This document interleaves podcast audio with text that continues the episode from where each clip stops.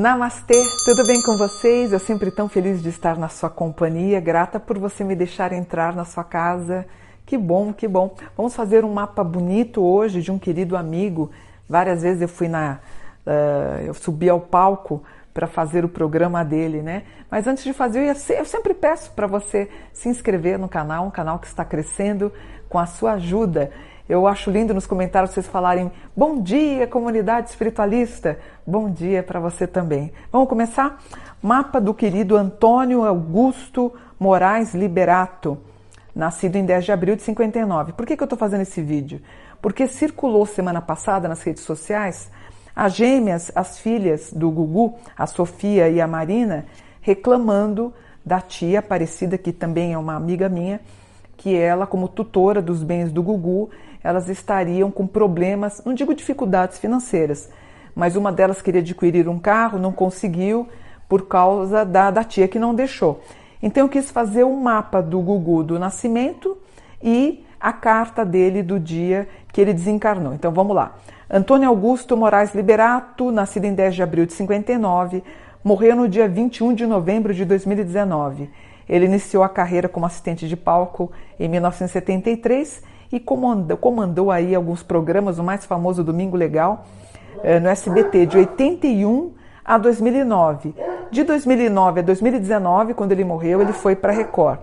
O Gugu tinha uma casa em Orlando e ele casou com a médica Rose. Teve três filhos com ela, o João Augusto e as uh, gêmeas Sofia e Marina. E o Gugu ele, inclusive, quando ele desencarnou, uh, os órgãos dele uh, foram doados, olha que maravilha, para 50 pessoas. O Gugu, ele retira, a Rose, a mãe do, das crianças, retira do inventário. Porém, a gente sabe que ela ganha uma pensão de 100 mil reais. E colocou a irmã Aparecida Liberato, numeróloga, amiga minha, a gente se encontrou inclusive no último evento, uh, encontramos, conversamos, muito sempre muito gentil comigo e ela, ele colocou a Aparecida como tutora dele. Então vamos lá. Nesse documento, Gugu nomeou a sua irmã Aparecida Liberato como inventariante do espólio, um espólio de um bilhão e curadora dos seus filhos. Em janeiro de 2020, a Rose havia ganho na justiça o direito a uma pensão mensal no valor de 100 mil por mês. Em fevereiro de 2020, o jornalista Léo Dias ele solta uma bomba, revelou com exclusividade que o Gugu tinha um companheiro, o chefe de cozinha Tiago Salvático, onde eles viveram juntos por oito anos. E o Tiago está pleiteando, como praticamente ele se diz casado com o Gugu, ele pleiteia aí a parte que lhe cabe como 50% por ser esposo do, do Gugu. Nós vamos ver tudo isso, tá? Então, ó, eu fiz o um mapa do Gugu, dia 10 de abril de 59. Se você somar 10 de abril de 59, resulta em 1973, que curiosamente foi o ano que o Gugu entrou para o SBT. Os dígitos finais, eu tenho 20. 20 é, na carta do tarô é a carta do julgamento. E olha o que está culminando isso, num grande julgamento. É um julgamento religioso, moral, financeiro. Isso vai ó, demorar, gente, vocês não fazem ideia, tá? Então, o Gugu, eu tenho ele com um grau solar em Ares e para variar, ele tem aspectos aqui na casa 10. A casa 10 é a casa da pessoa que nasce para ter o microfone na mão.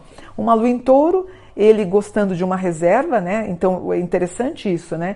É um homem que, apesar de ser midiático, ele tinha mídia com ele, mas um homem que gostava de se preservar. A Rose está na casa 3 dele. Geralmente, casa 3 na minha, na minha visão. Salve se a pessoa não for uma educadora, editora, pessoas que trabalham com TI, é, eu acho que são resultados muito fracos para namoro, casamento, casa 3, tá? E ela, ela como virginiana, para mim, ela entraria na casa 3 dele. E o 3, na verdade, com o virgem, é uma pessoa até um pouquinho fria e não a conheço, mas também os aspectos que ela tem aqui, ela poderia ter alguma, algum problema de, não de bipolaridade, algum problema de humor. Isso aparece aqui no mapa. Uh, não a conheço, como eu disse, eu não posso, não tenho um diagnóstico dela aqui. Pelo mapa, poderia ser uma pessoa um pouco nervosa, uma pessoa com algum problema de atitude, às vezes um pouco agressiva em alguns momentos, tá? Eu tenho uma Vênus em touro, um super pai, Vênus em touro, pai carinhoso. Eu tenho um Marte em câncer, o João, o filho, que tem uma, na verdade, ó, a Rose é uma virginiana, que ela estaria na casa 3 dele. O João estaria na casa 5 dele, em escorpião, ele é escorpião. E estando na casa 5, poderia justificar a possibilidade dele trabalhar como apresentador no futuro, porque ele seguiria os passos do pai.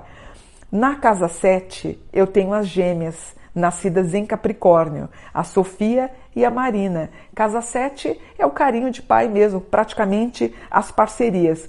O mais interessante é que o namorado, Tiago, porque assim, a casa 7 do mapa é a casa do namoro, marido, ele também tá. Então é muito possível que tanto as meninas e o namorado se unam contra a Aparecida para tentarem abocanhar aí esse, essa, pelo menos metade do espólio, é, não a metade, né? Mas o rapaz está tentando aqui para o futuro, tá? Apesar de difícil, mas vamos ver o que, que eles conseguem. Mas o, o rapaz, o Tiago Salvático, ele consegue. Ele vai conseguir ser, uh, como fala, filho, a pessoa não ter uma representatividade quanto provar que ele foi casado com o Gugu. Ele vai conseguir, tá? Quanto à demanda das meninas, das filhas, demora um pouquinho.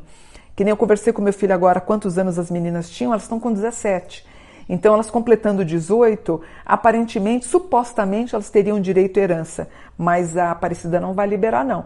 A Aparecida não vai liberar. Até um trocadilho aí. A Aparecida, ela entra aqui na casa 9, com a, ela é pisciana, na casa 9, com aspecto escorpião, justamente um signo que fala de dinheiro. Pelo que eu soube pelas mídias, pelas, pela mídia, ela está ganhando o valor de 170 mil reais por mês para ser tutora dos bens do espólio do Gugu. É, assim, é, eu conheço, eu, eu gozado, né? Eu acho, eu acho a Aparecida muito, muito íntegra. As, as vezes que nós nos vimos, muito elegante, muito íntegra, muito cordata. Fez muito bem o Gugu ter colocado a irmã como, como curadora e como inventariante do, do, do Gugu.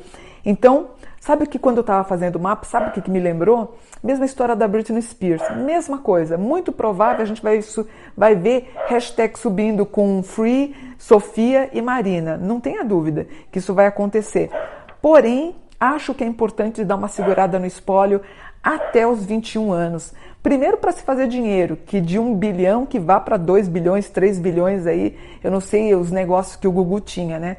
Porque ele era um grande empresário, né? Além de um grande comandante das tardes de domingo, eu fui várias vezes no programa do Gugu, ele é absolutamente ele e o, e o Ronivon são dois apresentadores que eu tiro meu chapéu no quesito elegância em tratar muito bem o convidado. Sempre me tratou muito bem o Rony também, os dois, assim, eles parecem até muito, muito, muito um gentleman os dois, vamos dizer assim.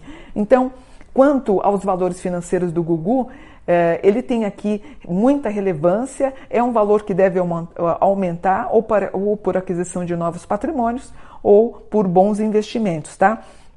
Agora, uma coisa que deixa o Kiron dele, que é a mágoa do mapa, é ele não ter conseguido é, mostrar o namorado ou mostrar os namorados que ele teve, né?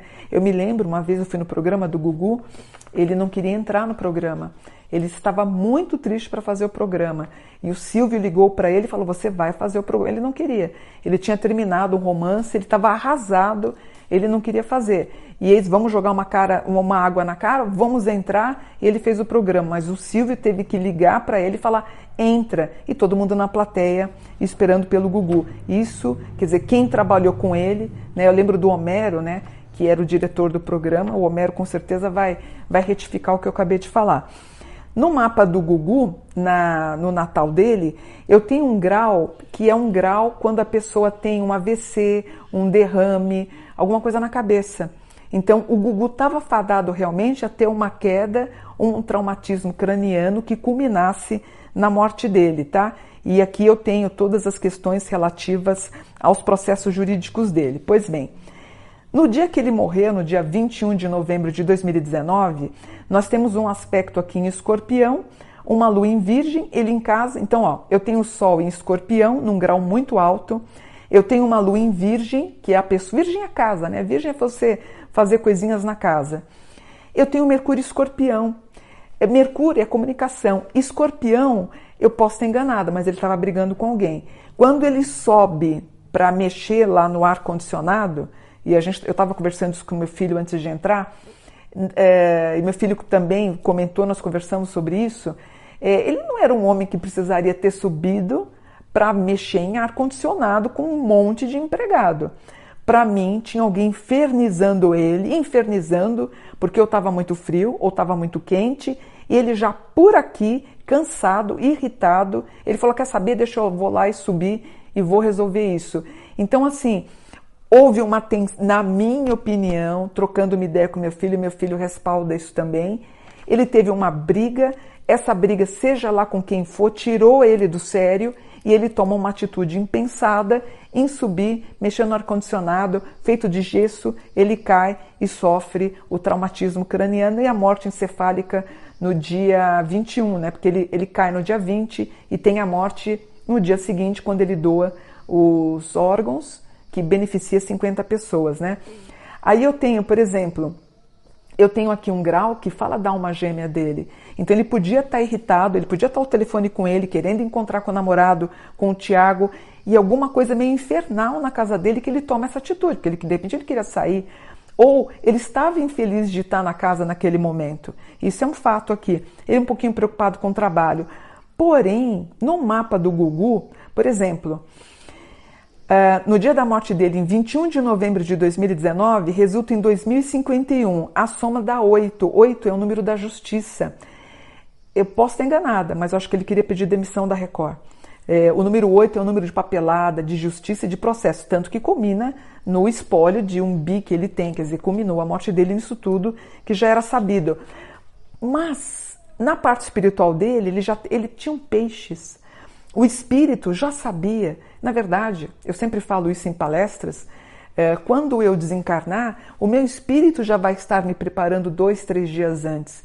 O espírito do Gugu também estava preparando. E eu tenho um aspecto aqui em Libra, ele pode ter feito algum comentário, talvez com o namorado, falando que ele estaria preocupado com a herança, como é que ficariam todos caso ele partisse. Talvez um tom de brincadeira, mas ele sabia. E olha, um verdadeiro amor esse menino, o Tiago, esse, esse chefe, o Tiago Salvático, o grande amor da vida dele. E eu espero que a justiça seja feita.